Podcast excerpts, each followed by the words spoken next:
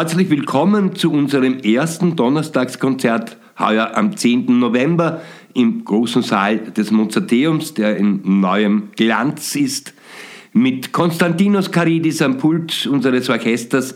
Er ist ja einer der Lieblingsdirigenten des Orchesters, aber auch des Publikums. Und einem Salzburger Local Hero, der aber weitaus mehr ist, nämlich ein echter Weltklasse-Geiger, Benjamin Schmidt. Und einem Programm, über dem ein wenig Griechenland, die Heimat von Konstantinos Karidis, schwebt, mit einer Hymne des Amerikaners Charles Ives. Nun, Hymne ist schon ein Name, der auf Griechisches verweist. Dann der Serenade nach Platons Symposion von Leonard Bernstein.